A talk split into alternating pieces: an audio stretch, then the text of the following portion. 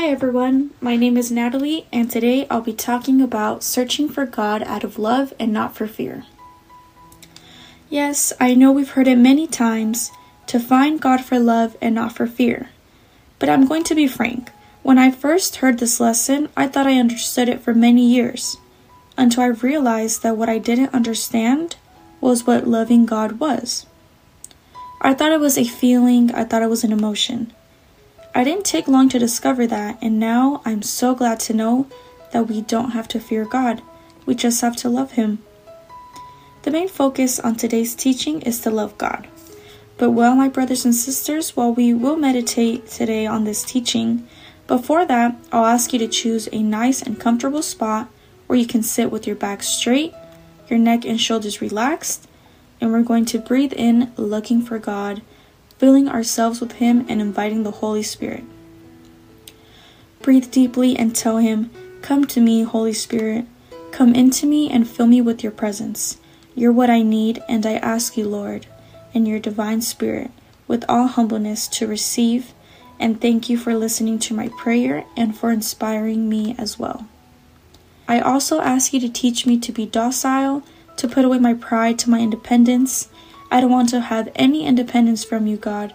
On the contrary, I want to always be with you and dependent on you. This is the life when one is unified and dependent on you, and there is no greater honor and glory. I hug you in my interior, and I say with you, Amen. My brothers and sisters, as the title states, what is looking for God out of love and not for fear? We'll see it with more detail whether it's one or two ideas that make us reflect. Yesterday, I shared with a couple of friends in a class the ways to avoid sin and to look for God.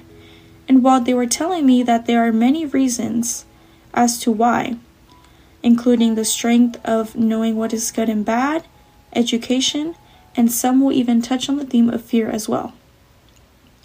Many people try to avoid sin and temptation because of fear to the consequences. And that is not living a spiritual life. And we'll see that even though there's lots of reasons, for example, sometimes we are taught as kids to look for God out of fear.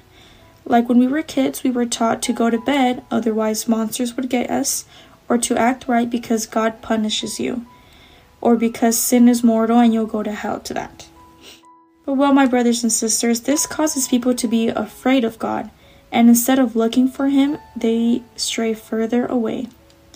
Who wants to get close to someone who they're scared of? The people will stray away because of fear to God, even though the intention of our parents and elders or spiritual leaders wasn't to put fear in us. Their intention was to make sure we stay away from sin. Due to that fear we had towards God, instead of pulling us closer, it made us push away. A good parent wants their kids to love them, not to fear them, and that's the same case for God and everyone else. Who would want their kid to fear them? No, they want their kids to love them just like they love them back. Saint Teresa and Saint Teresita, great teachers of the life of Carmelita, which is what we keep mentioning, is the love of God. She teaches us precisely the opposite of fearing God. They teach us to look for God for love. They are two women, one who learned as a child and one who learned as an adult. They learned to love and to fall in love with God. But, my brothers and sisters, we can only start to love God if we are aware that He loves us. That's what we have to do first. We have to know Him, read His Word, spend time with Him, see what He did for us, especially the death of Jesus. That was for our salvation. Looking for Jesus and God daily in prayer, we start to be familiar with Him by wanting to be in contact with Him all day my brothers and sisters, talking with Him, telling Him things. That is creating a relationship with God, consulting our decisions with Him and our decisions and actions. Imagine taking Him by the hand and walking with Him all day. When I did missions in Mexico, I would go to the mountains in a pickup truck, and it was very hard to do so in that truck. There was hot days, winds that lifted up heavy dust, and sometimes it was hours of just driving up those mountains to see the community that was waiting for me to give them God's word. Well, while on this harsh road, I would invite Jesus to sit with me in the passenger seat. I would ask Him, God, sit here next to me and accompany me. And I would feel His presence and I would talk to Him. And I wish you guys could see how He would illuminate me and help me with my job and ministry. I felt His company, it was something beautiful.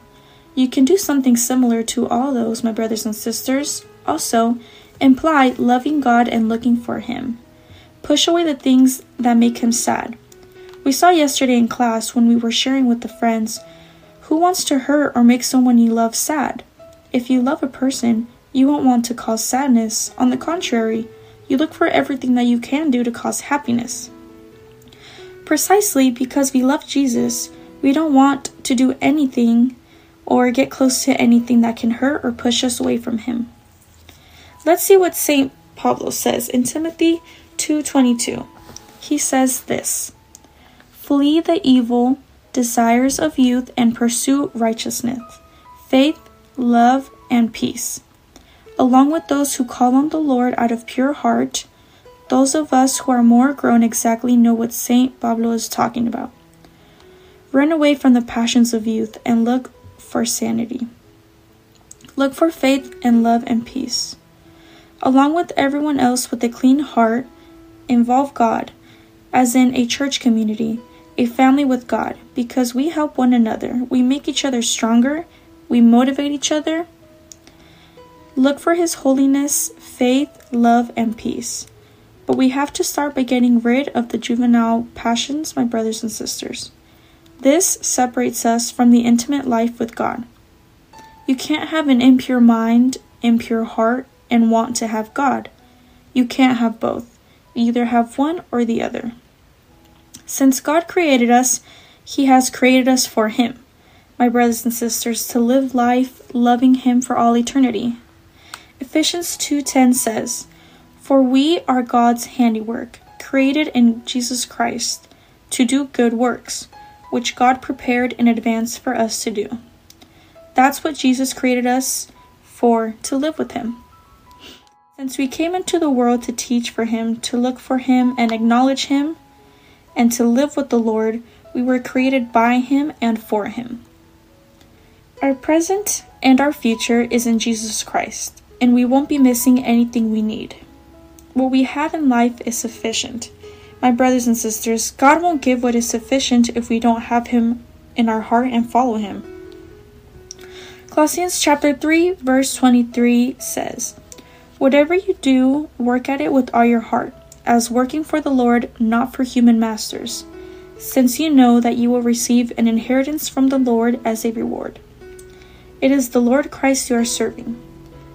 My brothers and sisters, these are beautiful words. Meditate them to God, look for Him for love.